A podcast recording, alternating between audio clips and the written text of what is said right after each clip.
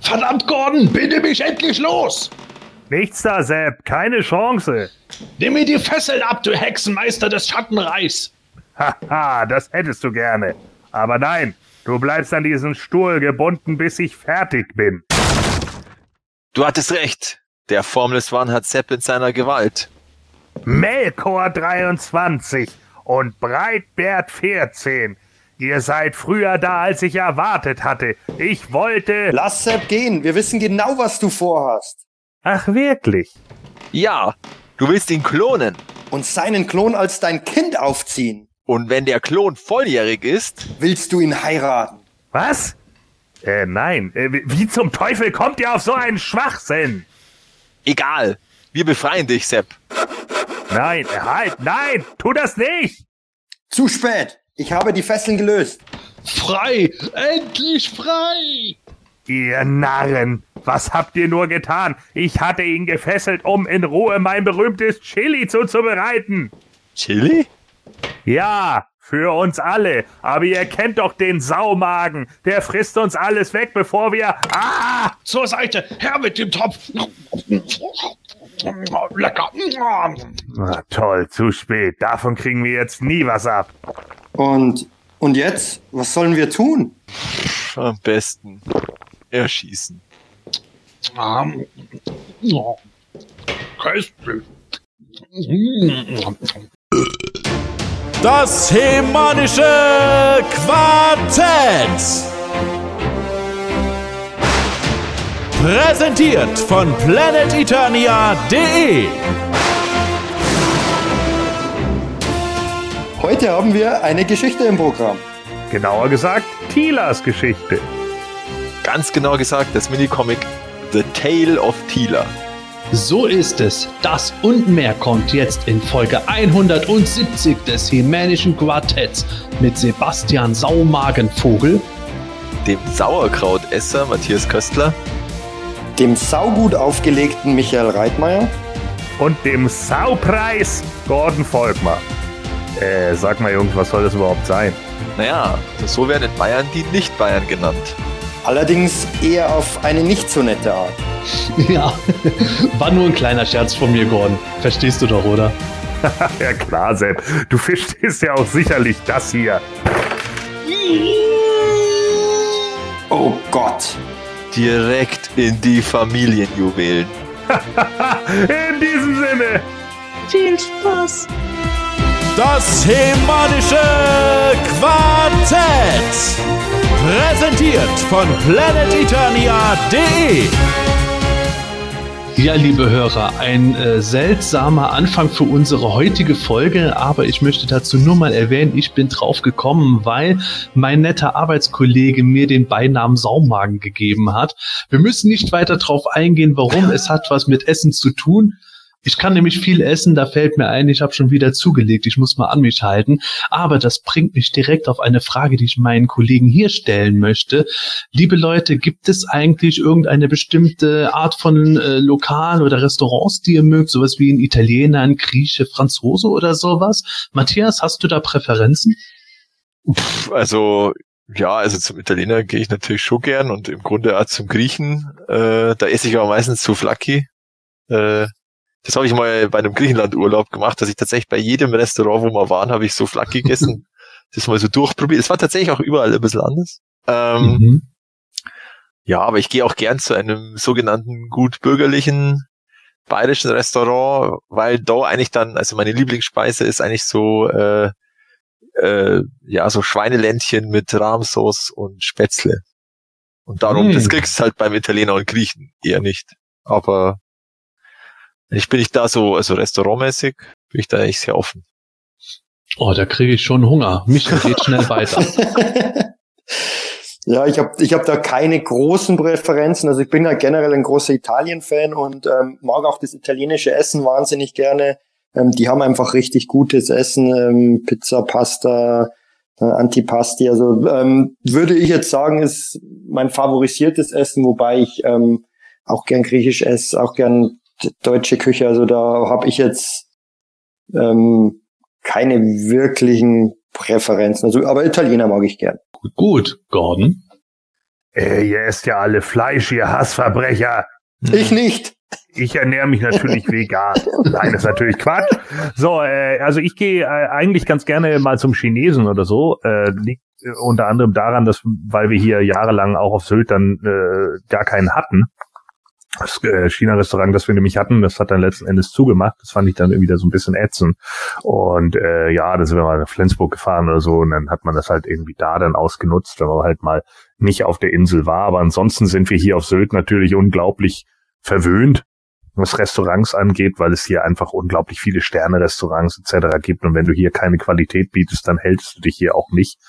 Ähm, Natürlich gibt's jetzt auch so ein Fastfood-Bullshit hier wie Burger King oder McDonalds, aber ich habe auf sowas überhaupt gar keine Lust mehr. Also diese Zeiten sind für mich einfach echt vorbei. Ich hatte vor kurzem mal irgendwann nachts mal wieder so ein, so ein Pub-Burger irgendwie gegessen, weil das der einzige Laden war, der noch offen hatte, hm. McDonalds. Und da habe ich echt gedacht, Alter, ey, diese sechs oder sieben Euro, die man dafür investiert, die sind das einfach nicht wert. So, weißt du, also ich denke dann auch, so, du, du isst irgendwas, schmeckt nach nix. Also als wenn es die gepressten Kino-News der letzten Woche sind. super, super schlecht einfach nur. Und wir haben halt hier genügend Läden, wo man wirklich richtig gut essen gehen kann. Wir haben sogar eine Tiroler Stuben. Also da wird selbst du auf deine wow. Kosten kommen. Ja. So, Matthias, so, mhm. da gibt's nämlich genau das, was du sagst mit den Schweinelenden und so. Da kriegst du auch echt viel. Also die, ja. die, die haben auch, äh, muss man wirklich mal sagen, die haben auch ein Top-Angebot äh, hier auf der Insel. Auch, auch Schnitzel sind irgendwie gleich ganzen Teller groß und ja, so. Das ist, das äh, so eigentlich ist, genau, eigentlich ist es auch viel zu viel, weil man, man überisst sich ja in der Regel. Das ist sowieso das generelle Problem von uns Deutschen, ne? dass wir, die meisten haben ja gar nicht so das Problem mit zu viel Zucker oder zu viel Chips, sondern die haben einfach das Problem mit einfach zu viel Fressen. Ne? Die haben dann einfach immer, wenn sie zum Mittag gegessen haben, Bauchschmerzen. Das heißt, jedes Mal, wenn man Bauchschmerzen hat, die Magendecke weitet sich, der Magen wird größer und demzufolge hast du zu viel gefuttert und nimmst auch mehr zu. Und das ist halt immer das große Problem so. Aber ansonsten kann ich mich hier echt nicht beschweren. Also wie gesagt, wir haben unglaublich viele äh, gute Restaurants, inklusive auch natürlich Ketten wie dem Blockhaus, ähm, aber natürlich auch äh, einzelne Sachen irgendwie wie dem Wenigstädter äh, Krug oder das Fährhaus in Munkmarsch oder so. Also da sind schon richtig gute Sachen dabei. Also wer mal nach Sylt kommt, äh, kann hier bedenkenlos essen gehen. Ich muss tatsächlich sagen, ich esse zu viel. Und ich esse auch das Falsche. Also die üble Kombination. Aber äh, bei mir ist, glaube ich, der hauptsächliche Punkt äh, immer noch die zu geringe Bewegung. Der Bürojob macht sich einfach schlichtweg bemerkbar. Ja. Das habe ich erst auf der Spielwarenmesse gemerkt, als wir den ganzen Tag unterwegs waren. Als ich dann abends daheim war, haben mir die Waden dermaßen wehgetan, weil die Drecksdinger es einfach nur noch gewohnt sind, Fett zu speichern, statt sich zu bewegen. Ist einfach tatsächlich sehr gut. Das, ja, absolut. Deswegen beneide ich auch den Michael, der ja doch wirklich sehr sportlich ist. Aber mein, ist halt so. Einer muss der Dicke sein. Aber äh, wenn es um äh, Restaurants geht, äh, mag ich wirklich den Thailänder ganz gerne oder generell äh, Thailänder. Hat natürlich auch gewisse Klischeesachen, wo man sagt, ja, beim Asiaten hat man ja so viele Zusatzstoffe und so. Aber die Thailänder, zu denen ich gehe, die äh, machen schon sehr viel frisch und äh, ein gutes Thai-Curry, auch mit Tofu sehr gerne. Da stehe ich total drauf. Also da kann ich mich richtig reinsetzen. Ja. Da habe ich, Sepp, da habe ich noch eine kleine Ergänzung. Ich esse auch gerne Indisch noch. Fällt mir jetzt. Indisch, oh. Das müsste ich mal ausprobieren. Wir haben tatsächlich keinen Inder zur Hand hier. Ja, macht leckeres Essen. Gerade auch wenn man ja, Currys mag. Stimmt, ja, Indisch. Ja, der einzige Inder, den es bei uns gab, das war, als ich noch in Pfaffenhofen gewohnt habe. Da haben wir gegenüber der Schule gewohnt und unter uns gab es einen Inder, der hat halt einen Pizzaservice gemacht. Ja. Das war die schärfste und trockenste Pizza, die ich je gegessen habe. Da wollte Sepp sagen, da ist keiner in der Nähe. ja, ich glaube, das ist der Zeitpunkt, um mal weiterzukommen in dieser Folge. Liebe Hörer, wir haben noch nicht besonders viel äh, QA zur Hand zum jetzigen Aufnahmezeitpunkt, aber wir haben ja immer noch die Running Question vom Polygonus. Genau, und zwar ähm, ist die, was sind eure ältesten Masters-Erinnerungen, beziehungsweise wie seid ihr damals auf die Masters gestoßen? Ja, also meine ältesten Masters-Erinnerungen, das ist eigentlich relativ schwierig zu sagen. Ähm, ich äh, habe tausend Erinnerungen an die Masters, äh, aber ob das jetzt gerade die ältesten sind, ist halt die Frage. Also ich weiß, äh, wie gesagt, äh, aufgrund einer VHS-Kassette, dass Orko eine meiner ersten Figuren war, wenn nicht sogar eventuell die erste. Ähm, ich weiß noch sehr genau, und ich weiß nicht genau, ich muss ich vier gewesen sein, vielleicht fünf. Äh, da habe ich von meinem Patenonkel, ich glaube, das habe ich schon mal in irgendeinem äh, himalischen Quartett, in einem der ersten, glaube ich, erzählt, äh, von meinem Patenonkel äh, Beastman und Mechaneck zusammen äh, geschenkt bekommen. Äh, die fand ich auch natürlich beide unglaublich geil, deswegen hatten die auch erstmal so einen besonderen Stellenwert. Ich glaube sogar He-Man kam, wenn mich nicht alles täuscht, danach äh, zwar relativ kurz danach und da hat mich immer die, wie gesagt, äh, dieses Bild, was hinten drauf war, äh, hat mich immer beeindruckt.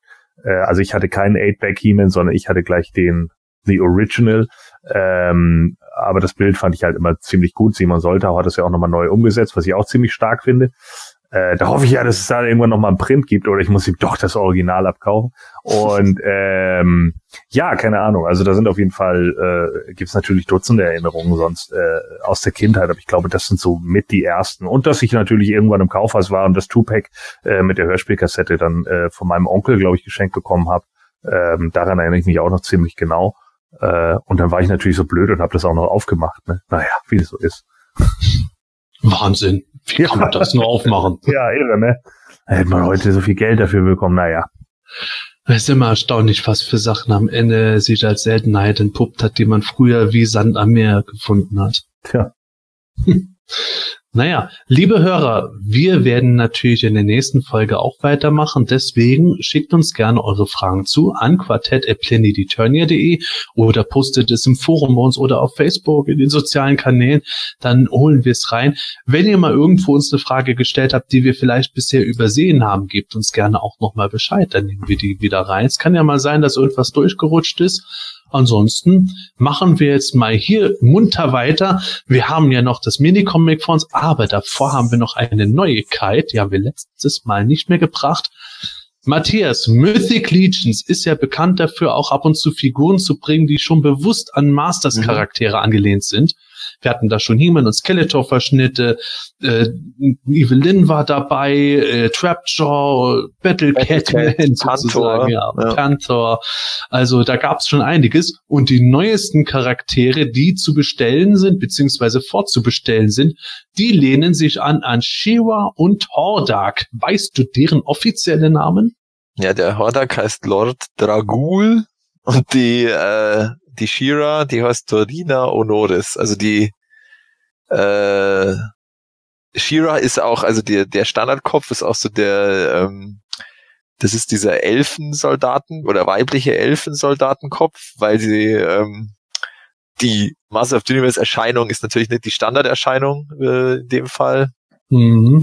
Und bei dem Hordak ähm, hat er auch in der Standardvariante so einen schwarzen Ritterhelm und so einen schwarzen Kragen, den hat, glaube ich, schon der Skeletor gehabt. Ähm, aber halt der Alternativkopf, der den Hordak äh, vor allem zur Geltung bringt, aber eigentlich sind es auch schon die Farben, weil der ziemlich Information Hordak Farben gehalten ist. Äh, der hat halt dann diesen äh, Mythic Legions Vampir Lord oder Vampirmann Kopf. Ähm, und da ist natürlich dann klar, dass es Hordak ist. Er hat auch eine Armbrust. Also und sogar eine Keule, deren äh, genau. Schädel in Impffarben gemacht Genau, ist. also es ist alles sehr deutlich, aber halt in, in Mystic, Legion, äh, Mystic Legions Art äh, könnte man auch eben auch als komplett anderen Charakter sehen, was ja auch der Sinn der ganzen Veranstaltung ist. Und ja, es ist halt mal wieder ähm, großes Recycling. Das ist ja ein, eine, eine Meister eine der Stärken eine der Stärken der Line, dass da wirklich die Teile immer wieder verwendet werden und trotzdem schauen es nach neuen Charakteren aus. Und ja, äh, ist jetzt Teil von der sogenannten All-Stars äh, 3 Wave. Also das sind auch ein paar andere Charaktere, die glaube ich äh, praktisch einfach wieder veröffentlicht werden von früheren ähm, Waves oder beziehungsweise äh, äh, Kickstarter-Kampagnen. Ich weiß jetzt nicht, ob das dann ein bisschen Repaints sind oder so, aber zumindest dieser große Steintroll, der dabei ist, der ist wohl anders bemalt als die erste Version. Mhm. Genau. Aber ja, sie machen da jetzt ja seit dem zweiten Kickstarter Anfang 2017 machen sie immer wieder so All-Stars Waves. Und da waren jetzt mal, die letzten paar Mal waren immer dann auch noch zwei Motu-Charaktere jeweils dabei. Oder Motu-Hommage-Charaktere. Ja, so kann man es richtig sagen. Wobei ich auch finde, dass dieser Hordak-Verschnitt, wenn man da jetzt die Schulterpanzerung wegnimmt und den Helm blau machen würde, dann könnte der ideal als Sky High auch schon durchgehen. Aber das wäre dann zu nerdig. Mhm. Aber anyway, ähm, ja, Schulter, die kann man ja wegbauen. Diese Schulterpanzerung kann man ja wegbauen. Das ist ja, Ja, nur, nur der Helm ist modular. halt eben nicht Mhm. blau wie Sky High. Mhm. Aber wie, wie gefallen euch diese Figuren denn? Oder beziehungsweise gibt es unter euch jemanden, der sich die bestellen wird? Ich weiß nämlich nur vom Stefan, der die immer wiederholt. Ich war, also ich werde mir die hier nicht bestellen. Ähm, Finde sie optisch ansprechend. Ähm, wo ich wirklich kurz davor war, den zu bestellen, ist dieser Trapjaw-Verschnitt, der Chrono oder wie der heißt. Chrono, Chrono, genau. Chrono, äh, weil den fand ich echt richtig gut. Der top designt, ähm, die Farbpalette und, und einfach wie er daherkommt. Ähm, ich finde den Hordak auch gut. Ich finde Shira ist auch okay. Ist jetzt, finde ich jetzt nichts toll. Wenn, dann würde ich, würde ich eher zu dem Hordak tendieren, aber ich habe schlichtweg erstens keinen Platz. Zweitens ähm, ist es mir dann wieder mit dem Importieren und zu, zu blöd, weil dann sind's, kommt man doch wieder auf 60 Euro circa Mhm, ja. auch wenn man es hier im, im, bei irgendwelchen Shops kauft. Und ähm, ich finde ich finde die Hommage super. Ähm, finde die, die kleinen Details echt gut, auch gerade mit der mit der Keule, mit dem, mit dem Totenschädel in Impffarben. Aber ähm, sammeln werde ich die nicht. Vielleicht, wenn man in Webstore kommt, weil Webstore bin ich einfach ein großer Fan davon. Ähm, vielleicht dann. Mhm, Ja, also mir, mir geht das generell ähnlich. Ähm, ich habe ja jetzt dummerweise bei eBay letztens auf zwei Transformers Action Masters original verpackt geboten und die gewonnen. Das ist ja ein Fass ohne Boden wieder. Warum mache ich immer so viele Fässer auf? Naja, gut, okay. Also, ähm, ja, ich habe ja Powerlords abgeschlossen. Ich habe ja mittlerweile alle vier Beast Machines. Also ist jetzt Zeit für was Neues. Transformers. So, also, ähm, ja, ich kann verstehen, warum Leute die Figuren sammeln. Sie sind sehr detailreich. Ähm, sie haben einfach äh, einen ganz coolen äh, Flair an sich. So, ne, wirkt ja sicherlich auch auf Leute, die irgendwie solche Sachen wie World of Warcraft und sowas spielen äh, oder eben auch so auf AD&D stehen oder sowas. Da ist das denen sicherlich auch ganz hoch im Kurs. Ähm, sind cool designt. Äh, kann ich also vollkommen nachvollziehen, wenn Leute die sammeln und kaufen, aber mich haben die Mystic Legions vorher schon nicht so wirklich gereizt. Da ist für mich äh, halt, ja, vom Design her jetzt nicht so viel drin, für mich persönlich. Äh, Nostalgie ja sowieso nicht. Äh, auch, auch nicht, wenn, wenn sie jetzt solche ähm, Hommages an die Masters bringen. Ich finde es cool, dass sie es machen. Ähm, und kann, wie gesagt, verstehen, warum Leute die sammeln. Aber äh, ja, für mich äh, persönlich sind die auch nichts. Also ich werde da auch aussetzen. Ja, ist bei mir tatsächlich ähnlich. Ähm, äh, Mythic Legions ist mir äh, manchmal nicht Fantasy-lastig genug gewesen am Anfang, um dort einzusteigen. Und dann habe ich irgendwann gemerkt, es gibt ohnehin bei mir zu viele andere Sachen, die ich schon sammle. Und mittlerweile gibt es da etliche Figuren, die ich richtig geil finde, aber ich verzichte halt drauf, allein schon auch, weil ich es mir nicht leisten kann. Ich habe jetzt schon geplant, äh, vom Playmobil muss ich den DeLorean haben und die gesamte Scooby-Doo-Serie, dann möchte ich Bud Spencer und Terence Hill haben, die wir ja schon äh, auf der Spielwarenmesse sehen konnten, die Prototypen davon. Masters Zeug kommt auch noch raus und irgendwo muss das Geld ja auch mal herkommen. Also ist Mythic Legions eine Toyline, die äh, genieße ich tatsächlich nur über digitale Bilder. Aber geile Designs. Mir Ja. gefällt auch der Shiva-Verschnitt sehr gut. Ja, also ich habe ja wieder aufgehört mit denen. Ich habe jetzt auch tatsächlich bis auf einen alle wieder verkauft. Ähm, in der Zeit, wo ich sie gehabt habe, waren sie ganz cool, weil ich habe ja damals bei der zweiten Kickstarter äh, Kampagne habe ich relativ stark zugeschlagen. Da ist man ja bei so Kickstarter-Kampagnen ist man manchmal ja auch in so einem bestimmten Modus, wenn man ja dann doch unterstützen will und dann kommt man wieder zum nächsten Stretch Goal und so. Naja, ist dann immer ein bisschen gefährlich. Und sie waren auch cool und so, wir haben, sie haben mir auch gefallen. Aber irgendwann habe ich halt gemerkt, okay, irgendwie ist das auch sowas, ich würde da zwar gern dann doch wieder mehr haben, aber dann wird's viel zu viel und viel zu teuer. Und dann habe ich mir gesagt, okay, das äh, stoße ich jetzt wieder ab. Ähm, ich glaube, die Leute, die sie jetzt haben, sind ganz zufrieden mit denen. Und äh, einen habe ich tatsächlich noch, den peute ich jetzt, das ist dieser Hagnon, der Geist, äh, der passt, glaube ich, jetzt, den, vielleicht äh, setze ich den jetzt in den Kerker vom Castle Grayskull, da passt er ganz gut. ähm, weil der selber so eine Kugel am Bein hat. Ähm, ja, also ich find's auch äh, ja interessant, dass die das jetzt weitermachen und also diese Moto-Hommage. Ich bin gespannt, wann mal, ob sie mal wieder was Größeres machen, also wirklich eine neue Kickstarter-Geschichte, weil da hieß es ja oder gab es ja mal Gerüchte, dass sie mal so Richtung Science Fiction gehen mit Space Legions oder so.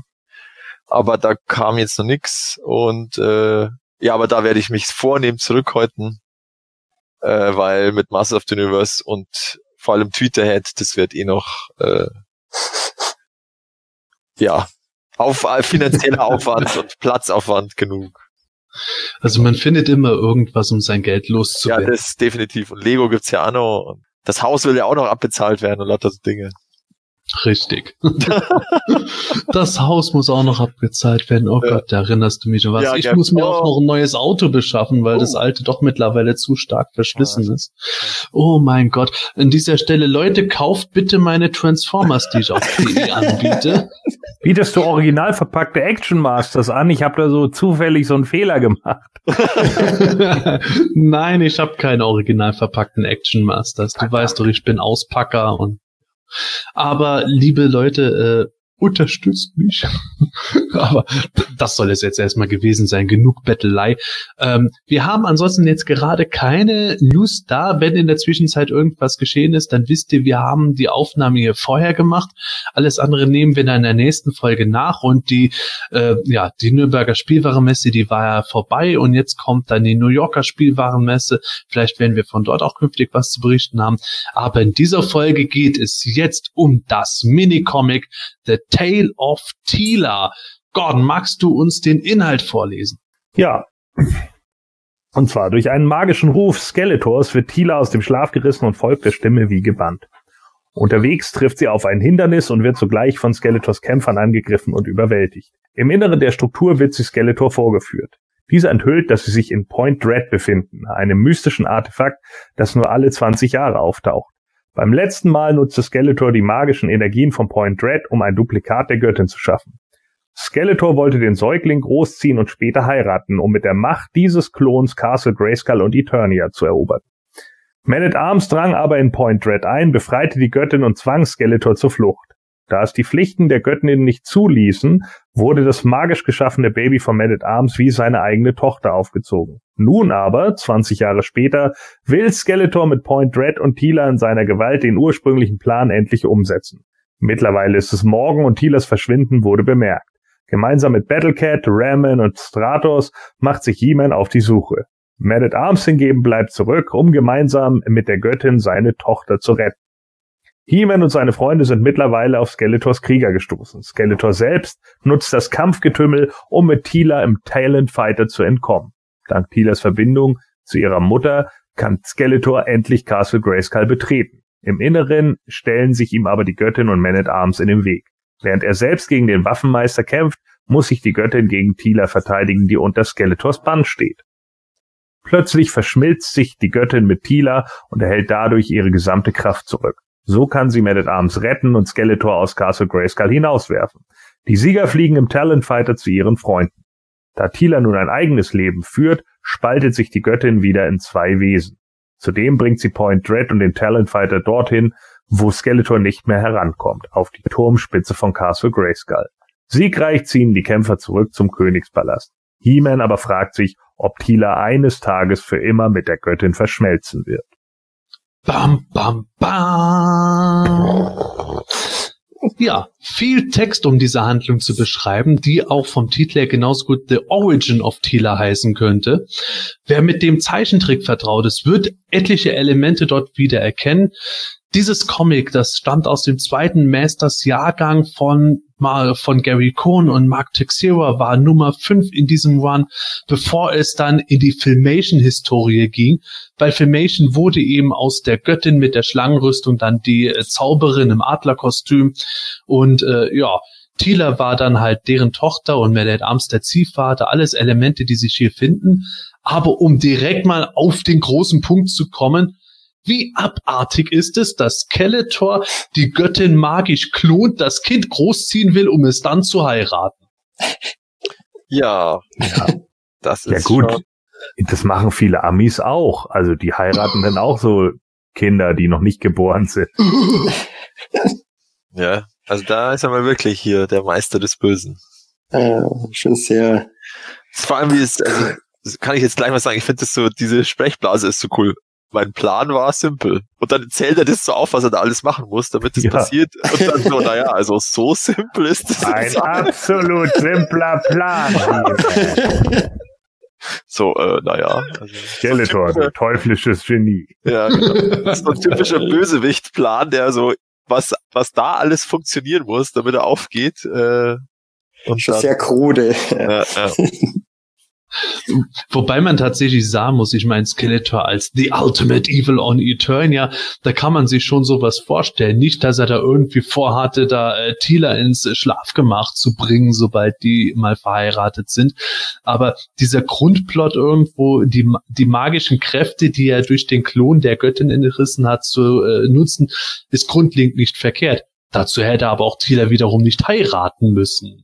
Wie man halt eben in dem Minicomic sieht, dass er ja mit ihr dann nach Castle Grayskull eindringen kann. Irgendwie ist das schon so ein bisschen überkonstruiert.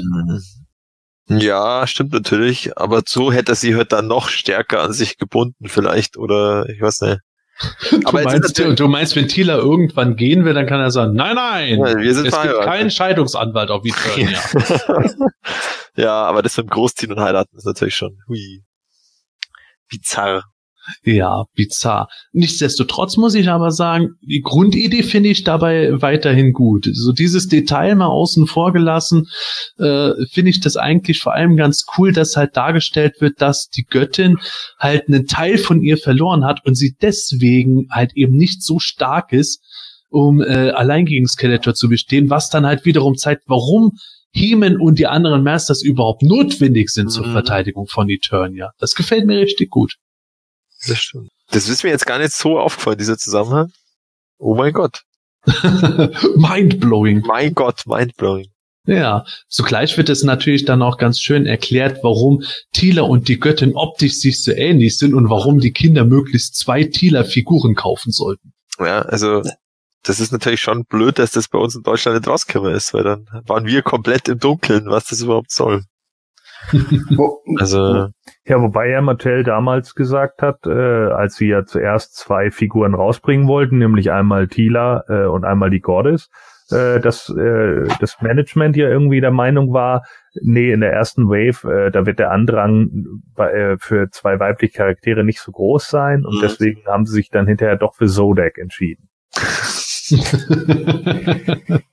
Wo, wobei der Plan auch ähm, grundsätzlich mit dem Klonen natürlich und, und dann ähm, 20 Jahre lang warten schon halt auch lang angelegt ist. Also, ja, ja, das ist, ähm, Zeit hat er. Zeit hat er, ja, definitiv. Ich stelle mir das so vor, in dem Flashback Man at Arms hat Skeletor dann aus Point Red vertrieben. Skeletor rennt wieder zurück nach Snake Mountain und denkt sich so, haha, wart nur ab, 20 Jahre später. Zig Versuche, äh, ein kruder Plan nach dem anderen. Da wird Point Red mitten auf der Straße erscheinen. Das ist sowieso, ähm, gibt es irgendeinen, gibt es da irgendwo in irgendeiner Quelle irgendeinen Hinweis, wieso Point Red ausgerechnet alle 20 Jahre erscheint oder ist das einfach, it's, it's magic? Ja, d- das Als- als ist da Erklärung einfach quasi. nur irgendwo als so, Der Zauberer. ja, der, der Kniff, oh, damit das funktioniert.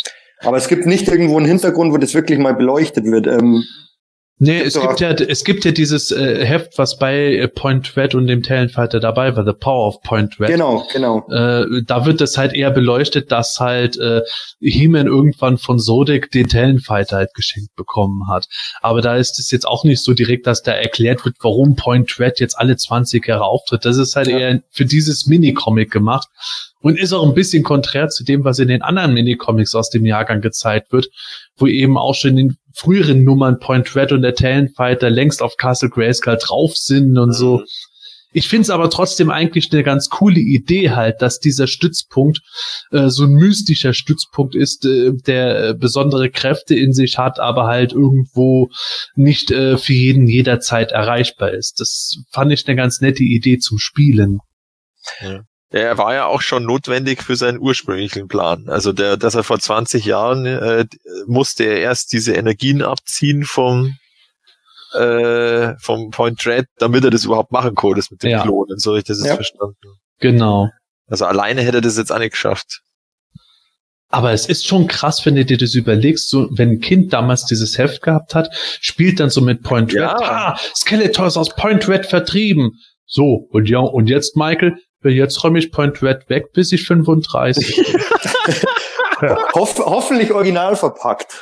ja, sehr gut. Ich darf jetzt 20 Jahre nicht mehr damit spielen, Papa. Genau. Super, ja, das stimmt, ja. Aber Point Red ist tatsächlich damals bei mir als Kind, äh, das hatte keiner irgendwie bei uns. Das ist völlig an mir vorübergegangen. Das, ähm, ich weiß auch nicht warum. Also es hatten ja, wir hatten insgesamt im ganzen Freundeskreis schon wahnsinnig viel Zeug, aber Point Red hatte irgendwie keiner. Nee, das stimmt. Das äh, geht mir genauso. Also ich glaube auch, Krass. glaube auch, dass äh, Point Dread von meinen Kumpels irgendwie keiner hatte. Ich glaube nur irgendein Junge, der äh, den den nur ein Kumpel von mir kannte, der hatte irgendwie alles in den Arsch geschoben bekommen und äh, der hatte ja allen möglichen Kram am Ende und ich glaube, das war der einzige, der das Ding überhaupt hatte. So, also den äh, Point Dread habe ich sonst auch bei niemandem gesehen. Das, das ist äh, faszinierend. Also ich habe ja schon oft davon erzählt, dass ich viele Fahrzeuge vom Flohmarkt damals bekommen habe. Unter anderem den Roton und auch eben den Wind Raider, der mangels Flügel bei mir eher das Windboot war. Und vom Flohmarkt hatte ich auch Point Red und den Tellenfighter. Komplett mit damals auch dem Karteneinschub. Und für mich war das halt so, so wirklich so ein zentrales Ding, was irgendwie immer benutzt wurde. Entweder auf Grayskull drauf oder halt eben separat. Es war wirklich ganz viel im Einsatz im Spiel. Und das war für mich halt so ein selbstverständliches Teil bei mir zum Spielen, weswegen das für mich so krass ist, dass viele das scheinbar nicht hatten. Wir hatten das auch ich kann mich aber nicht mehr erinnern, ob ich es bei wem anders mal gesehen hab. Äh, aber wir hatten ja eh nicht so viel, so viel äh, Fahr- beziehungsweise Flugzeuge. Und äh, aber an sich ist natürlich schon eine coole Idee, weil der war ja auch so angelegt, dass er heute ja von beiden Fraktionen benutzt werden kann. Also von der Geschichte her. Ähm, ja, also. Aber ich habe mir jetzt tatsächlich auch bei Classics habe ich einen Anne. Das ist jetzt äh, merke ich gerade, ich habe da eine Lücke. Ja, aber weil du, weil du das auch gerade erzählt hast, Sepp, mit dem, wenn ein Kind dieses, dieses Minicomic liest und dann spielt, ähm, ich finde das für, für ein Minicomic eine relativ komplexe Geschichte, ähm, weil Ja. es wird doch ganz schön viel erzählt in dieser Geschichte, äh, verschiedene Ebenen, also ähm, ob man das als Kind so ganz überrissen hätte, ähm, be bezweifle ich. Ich, ich kann es selber nicht beurteilen, weil ich das Heft Anfang der 2000er zum ersten Mal gelesen habe. Aber äh, ich finde das, obwohl das so komplex und vielschichtig ist, wird es eigentlich recht geradlinig erzählt, dass man halt zuerst diese Rückblende hat und äh, sieht da halt Man at Arms regelrecht im Badass-Mode, wie er mit Mhm. Waffen in beiden Händen da irgendwie die Tür eintritt. Das ist schon sehr geil. Und dann geht es halt eigentlich relativ straightforward irgendwie weiter, dass halt die Masters ge- gegen die Bösen kämpfen, während Skeletor flüchtet und dann von Man at Arms in Grayskull gestellt wird. Es ist vielschichtig, aber ich finde es nachvollziehbar in der Erzählstruktur.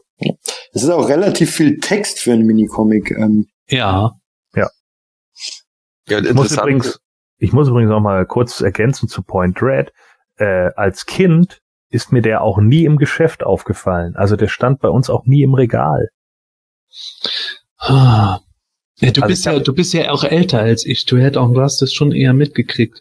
Ich hätte jetzt eher spekuliert, dass das halt schon ausverkauft war, äh, wodurch in meiner bewussten Erinnerung der nicht mehr aufgekommen Also ich habe ja, also ich habe ja wirklich viele, viele Figuren und Fahrzeuge ja auch immer mal so in Läden halt einfach stehen sehen, so den Road Ripper und so den Road Ripper hatte ich ja zum Beispiel selber nicht, den habe ich irgendwann später mal bekommen, als dann Leute ihren Kram irgendwie verschenkt haben und ich habe den dann halt genommen und sowas. Und da äh, äh, hatte ich den dann halt bekommen und klar so Sachen wie den Roton, den hatte ich halt selber oder einen Bashosaurus hatte ich und ich habe halt viele Sachen auch den den äh, äh, Battle Ram oder so, die habe ich immer mal stehen sehen. Aber Point Dread ist mir zum Beispiel als Kind nie wirklich aufgefallen. Und ich erinnere mich, glaube ich, ungefähr an alle Fahrzeuge, die ich jemals irgendwo gesehen habe im Kaufhaus.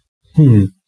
Also liebe Hörer, wenn ihr diese Folge jetzt hört, schreibt es gerne mal auf YouTube oder Facebook oder bei uns im Forum in die Kommentare, ob das euch ähnlich erging oder ob äh, Point Red und Talonfighter bei euch schon relativ häufig irgendwie aufzutreffen war oder äh, wie das halt generell bei euch war. Wäre ich mal neugierig drauf. In der Zwischenzeit, ähm, äh, unabhängig von Point Red und Talent Fighter, fällt mir halt auf, dass generell auch viele, viele Toys in diesem Minicomic dargestellt werden. Sehr viele Figuren, aber auch Battle Ram, Attack Track, Battle Cat, die sind auch alle irgendwo mit dabei. Also da wird schon die Werbemaschinerie mhm. auf äh, subtile Art und Weise, wie ich finde, äh, gedreht. Ja, und sogar, sogar Merman ist, ist drin im, im Cardback-Design noch angelehnt. Der, glaube ich, war ja sonst in der ganzen DC-Wave kein einziges Mal vorhanden. Mhm. Soweit ich weiß, ähm, finde ich, sieht er echt gut aus. Klar, die, die, die anderen Charaktere, Triclops und ähm, Trapture noch in ihren ähm, Mini-Comic-Farben ähm, und, ja. und ja, klar, viele Fahrzeuge, viele Charaktere werden erwähnt, ähm, aber, ja, aber, ich, aber fügt sich alles gut in die Geschichte ja. ein, also von dem her passt. Ja, was ich cool finde, ist, dass ja auch tatsächlich mal am Anfang, also da wo die Thieler da, äh, sie wird ja in der Nacht aufgeweckt vom Skeletor mhm. quasi indirekt, äh, und dass sie irgendwo hin muss und äh, fährt sie dann da mit dem äh, Battle Ram durch die Gegend und dann wird sie ja in eine Falle gelockt und da wird sie dann tatsächlich einmal besiegt von den äh, Evil Warriors, die gar nicht so blöd dargestellt werden. Also sie sind ja. natürlich, sie sind zwar zu viert gegen eine Frau, aber ja. aber zumindest sind sie mal nicht so blöd, dass sie sich dann selbst da über über äh, listen lassen und äh, nehmen sie dann gefangen. Und ich finde das eigentlich mal, ist mal eine ganz nette Abwechslung. Ja, ich finde, ich finde auch, dass so der Comic im Wrestling würde man wahrscheinlich logisches Booking sagen, äh, aber hier ist es halt konsequenter Aufbau. Ne? Man hat halt alle Bad Guys irgendwie eingeführt in vorherigen Comics, also in, in was weiß ich, äh, Triclops eingeführt mhm. und man hatte Trapjaw in Menace of Trapjaw eingeführt und so weiter und so fort. Und jetzt zeigt man eben nochmal so, ja, okay, die sind jetzt auch tatsächlich alle unter Skeletors Herrschaft. Das fand ich halt eigentlich ziemlich stark. Mhm. Ja, schon. Wobei ich da ein bisschen das vermisse, dass Triclops und Trapjaw bei Skeletor sind, dass das irgendwo noch ein bisschen beschrieben wird. Trapjaw nimmt Skeletor halt mit. Da könnte man natürlich aus heutiger Sicht doch sagen, ja, er hat sein Gehirn manipuliert. Aber ja. Triclops ist ja eher verschwunden, aber das sei mal dahingestellt. Ich gebe dir trotzdem recht, das ist ein wunderschöner Aufbau.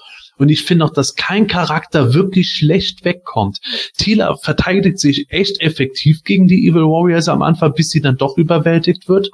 Und genauso Man at Arms, wie gesagt, der Badass-Mode schlichtweg drin.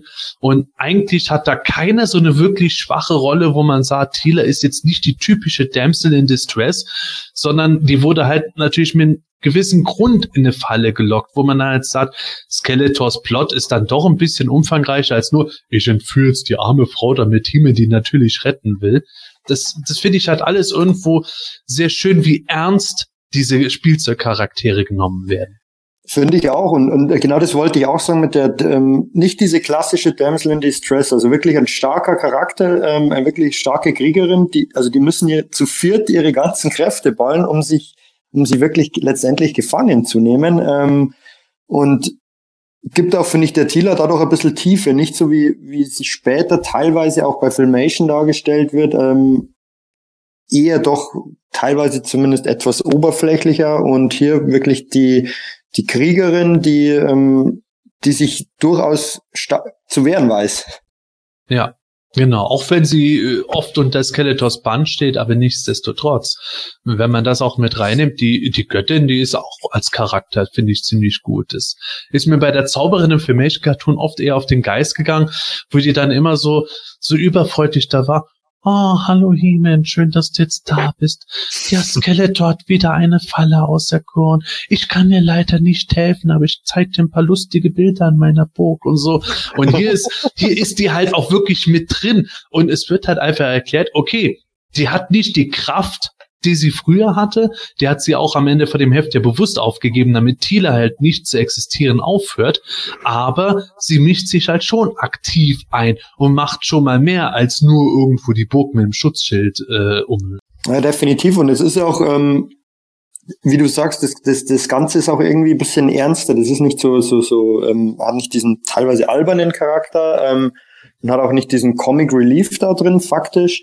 Ähm, und das zeigt sich auch daran, als, als, als He-Man dann später mit, mit den anderen, mit den anderen Meisters gegen, gegen die Bösewichter kämpft irgendwie, ähm, geht zur Seite oder spürt meinen Zorn. Ähm, das das wäre später nicht mehr so vorgekommen, denke ich. Ähm, He-Man ähm, Ja, sie verlieren ja auch irgendwo. Also sie, Ja, ja, ja, und er redet nicht von, von, von Zorn, das ist irgendwie so, ja, die, die, die dunkle Seite der Macht, also, ähm, das passt eigentlich nicht zu He-Man, aber das finde ich hier in diesem Comic, wie gesagt, ähm, generell in dieser ganzen DC-Serie, ähm, die ist einfach, ähm, diese Mini-Comic-Reihe etwas, etwas ernster und, ähm, deshalb gefällt sie mir wahrscheinlich auch insgesamt so gut. Mhm. Ähm, Ja, die Geschichte ist ja auch geschrieben von äh, Gary Cohn, ähm, der ja auch äh, viele Jahre bei, bei DC äh, tatsächlich gewesen ist. Äh, Gerade in den 80ern hat er Blue Devil geschrieben, Jonah Hex ähm, und hat ja auch äh, Terror of Triclops und äh, He-Man meets Ram-Man gemacht. Ja, den kompletten Jahrgang hat er geschrieben. ja, ja. Ja. So, und äh, bei den bei Marvel war er für die Midnight Suns, also äh, da kennen vielleicht einige noch Son of Satan, der äh, Mhm. wiederum mit Doctor Strange verbandelt war, den dann ja wieder viele aus den äh, ja aus den Filmen wahrscheinlich auch kennen. Also ist natürlich dann auch äh, Gary Cohn kein unbeschriebenes Blatt, genauso wenig wie Mark Texera, der hier die Sachen gezeichnet hat. Ähm, der ja welchen Super Comic gezeichnet hat? Sepp Ghost Rider. Power Lords. Darauf wolltest du hinaus. Ja. Als nächstes hätte ich jetzt Conan gesagt. Genau, also ja, Ja. Ghost Rider natürlich auch, hat auch an Akira und Black Panther mitgearbeitet, aber er hat tatsächlich auch diesen äh, DC-Dreiteiler für die Power Lords gemacht. Auch Äh, sehr lesenswert. ja, und ich finde, ähm, das ist auch äh, sein sein Zeichenstil ist auch irgendwie unverkennbar. Ja. Äh, bei diesem Minicomic finde ich jetzt allerdings, muss ich ganz ehrlich sagen, das Cover nicht so ganz gelungen. Das ist mir dann doch wieder ein bisschen zu detailarm. Also Triclops sieht auch irgendwie, weiß ich auch nicht, Triclops sieht aus wie so eine Skizzenzeichnung irgendwie, der dann nur so fälschlicherweise drin steht. Ja, aber- ich weiß nicht, so als wäre ein bisschen zu wenig Tusche von dem, ich glaube, Todd Smith hat da Tusche gemacht, äh, Ja. stattgefunden. Ja, aber das andere wirkt alles detailreicher und das finde ich Ja. irgendwie komisch, weil normalerweise ist es ja meistens so, dass gerade die Cover irgendwie mega detailreich sind Mhm. und dann so die Comics selber eher naja und hier scheint es irgendwie anders Weg rum zu sein. Definitiv. Aber ich glaube, wenn ich, wenn ich dieses, ähm, wenn es dieses Comic früher auch bei uns gegeben hätte, ähm, ich, ich war jetzt nie der große Thieler-Fan. Ich glaube, dann hätte man unter Umständen ähm, auch einigen Jungs die, die, die weiblichen Figuren, also Thieler in dem Fall, ähm, näher bringen können. Weil die Thi- Thieler da als, ähm, wie gesagt, Kriegerin auftritt und ähm, das Bild ist halt auch genial, finde ich, am Schluss, wo, wo sie ähm, vereint ist, also Ja. in, in, in dem Thieler-Kostüm mit den blonden Haaren da noch. Und ähm, eigentlich verstehe ich es nach wie vor nicht, wie- wieso ähm, Mattel damals nicht so eine 2 in 1 Figur einfach rausgebracht hat früher. Hätte sich ja echt angeboten. Tila Naja, und Sorceress. Aber die Tila-Figur war ja im Grunde eine 2 in 1 Figur. Ach so, wenn man wenn Tila das Heroic abnimmt, Warrior Ja, Goddess. ja, ja, ja, stimmt, stimmt, ja. stimmt, wenn man es abnimmt, ja, da hast du recht. Ja. Aber ähm, ich gebe dir nichtsdestotrotz recht. Also ich kann mir auch vorstellen, wäre dieses Comic in deutscher Sprache damals erschienen und auch äh, ähnlich verbreitet gewesen wie zum Beispiel Tempel der Finsternis oder Masken der Macht, dann äh, wäre Thieler bestimmt bei manchen im Ansehen deutlich äh, höher gestiegen und äh, vielleicht hätte auch mancher dann gesagt, oh, die Zau die Göttin, die fand ich auch ganz cool, nicht nur die Zauberin bei Filmation. Ist Mhm. halt generell eine, eine sehr interessante Prä-Filmation-Epoche, die finde ich hier ganz gut umgesetzt ist. Und ähm, wenn ich mir das jetzt auch überlege, The Tale of Tila ist ja eines der selteneren äh, Minicomics, zumindest über viele Jahre hinweg gewesen. Ich weiß aktuell nicht den Stand, aber ich erinnere mich noch an Zeiten, da galt es als im Grunde das zweitseltenste Minicomic von allen und äh, war auch nicht so ganz günstig zu haben. Mittlerweile ist es ein bisschen relativiert, aber nichtsdestotrotz ist es halt nicht gerade das geläufigste. Und äh, ja, gerade gemessen daran, dass man da auch manchmal ein bisschen tiefer in die Tasche greifen musste für das Heft, würde mich mal interessieren, Matthias, wie würdest du das jetzt äh, dann insgesamt qualitativ auch bewerten? Ähm, also ich würde schon sagen, dass es eine 2 ist, auf alle Fälle. Ähm, und ja, wie gesagt, es geht ja, es ist endlich mal so eine, oder es ist eine coole Erklärung für diesen, für diese Art Doppelidentität. Und äh, ich wollte jetzt auch gerade noch sagen, ich finde es eigentlich ziemlich witzig, wie dann da zum Schluss dann der Skeletor da aus dem aus dem Castle Grayskull äh, gekickt wird oder was auch immer, so wirklich so get out of the castle, batsch und dann haut's ihn drauf. ähm, also da kriegt er Ja, aber vor allen Dingen sein No Goddess, please. Ja. Nein. Hätte er genauso gut sagen können, oh scheiße. Nicht schon wieder. Ja, genau, oh scheiße. Ähm, Skeletor, sie sind raus. Und wieso das denn? Ja, genau. nee, also insgesamt äh, ist das echt ein gutes Minicomic. Es ist auch mal was anderes, weil zum Beispiel auch der He-Man nicht, nicht so richtig eine Hauptrolle spielt, würde ich sagen. Der ist eigentlich auch bloß einer von den äh, Kämpfern irgendwie. Und ähm, ja, also ich würde jetzt einfach mal zwei sagen, zwei bis eins vielleicht sogar, weil ja, weil es mal was anderes ist, dieses Minicomic. Mhm. Ja. Gordon? Ja, äh, geht mir ähnlich. Ähm, klar, das ist natürlich alles jetzt noch nicht so in dem Masters of the Universe Universum verankert, dass man dann später irgendwie kennengelernt hat, wo äh, Tila halt ja eigenständig war und die Sorceress natürlich auch ein ganz anderer Charakter wurde und sowas. Das war halt hier noch mehr oder minder eine Eigeninterpretation. Ich weiß ja auch immer nicht, wie viel Handhabe Mattel da DC dann gelassen hat, einfach erstmal zu sagen, ja, mach mal und dann irgendwann äh, haben sie es dann einfach geändert. Ähm, aber ich finde es an sich ganz cool, so wie sie es aufgezogen haben. Ähm, ist ein klarer Verlauf. Es ist eine etwas weirde Story, aber es passt zumindest in diese Welt. Ähm, ja, wie sie es letzten Endes umgesetzt haben, auch mit den Zeichnungen, finde ich schon ziemlich gut. Ähm, ja, dass er dann da äh, Kerzen gerade rausgeschossen wird aus der Grayskull, fand ich auch ziemlich gut am Ende. Aber wie gesagt, das Beste war für mich irgendwo, nein, bitte nicht. Ja, okay, Skeletor, dann lass ich dich hier. Ja, Wenn du so lieb bittest, ah, das hätte ich 20 Jahre lang machen sollen, verdammt, ich hätte einfach fragen müssen. naja, also äh, ja, alles, alles in allem, also schon äh, eine ganz runde Sache und äh, ich sehe das ähnlich äh, wie Matthias. Ähm, ich finde es auch mal ganz gut, wenn He-Man äh, mal nicht immer im Mittelpunkt steht, also dass dann hier eben auch mal die anderen Charaktere so äh, shining oder scheinen können, ja, Man at Arms vor allen Dingen und so. So schon gut gemacht. Würde ich so unterschreiben. Für mich ist äh, der Schwachpunkt des Heftes alleine irgendwo in diesem etwas überkonstruierten Grundplot von Skeletor. 20 Jahre später greife ich das mal wieder auf, dass ich Tila vielleicht heirate oder auch nicht. Was? Vor allem aus Erwachsenensicht wirkt es schon ein bisschen eigentümlich, aber äh, dem möchte ich jetzt nicht zu viel Bedeutung beimessen, weil ich finde, ansonsten ist das Heft wirklich sehr, sehr unterhaltsam und ich würde dem auch auf jeden Fall mindestens eine 2 Plus geben. Und ich kann das Heft äh, auf jeden Fall empfehlen. Da möchte ich dir dann nochmal einen Saturday Night Live Sketch ans Herz legen. Da gibt's nämlich eine Spielshow, This is Your Wife oder so heißt das. Und da stehen dann irgendwelche Typen und die treffen dann ihre zukünftigen Frauen. Und als erstes kommt dann ein neunjähriges oder ein 14-jähriges Mädchen, Ah. dann kommt ein neunjähriges Mädchen und die, Oh. die müssen dann, die stehen dann alle, äh, äh, finden es plötzlich total gruselig und dann kommt der letzte Kerl und dann kommt einfach eine alte rein, die schwanger ist und dann so, ja, das ist doch ganz okay. Nee, nee, nicht sie. Sie. Oh. Oh, Oh Kacke. nein. Das würde ich jetzt das Ske- Skeletor sitzen. Nee.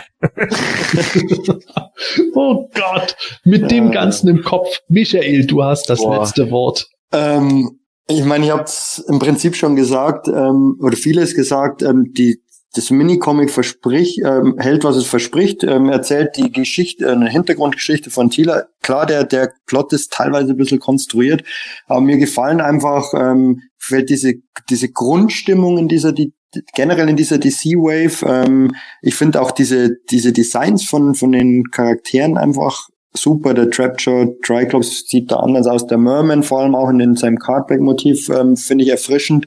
Ähm, dies, wie die Story abläuft, ähm, auch richtig gut. Zeichnungen gefallen mir gut.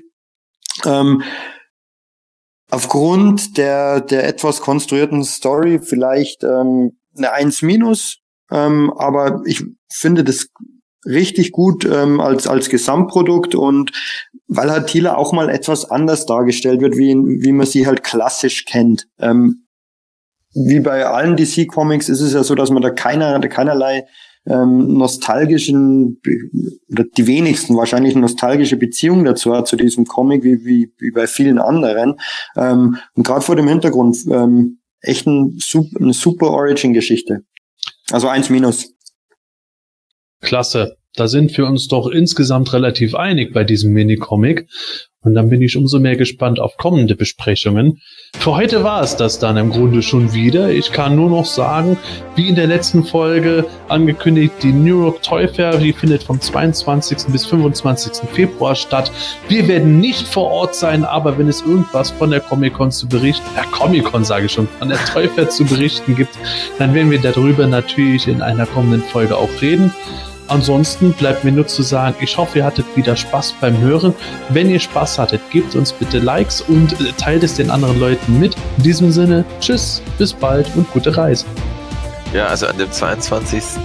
Äh, Februar, das ist ja der Samstag, äh, da werde ich natürlich auch wieder bei Planet Eternia sowohl Website als auch Social Media entsprechend die New York Toy Fair News teilen. Also ich habe mal nachgeschaut, letztes Jahr war das so um um 14 Uhr kamen da die ersten News, obwohl es eigentlich erst offiziell um 15 Uhr losgeht. Also um die Zeit kann man sich da dann auf Dinge einrichten.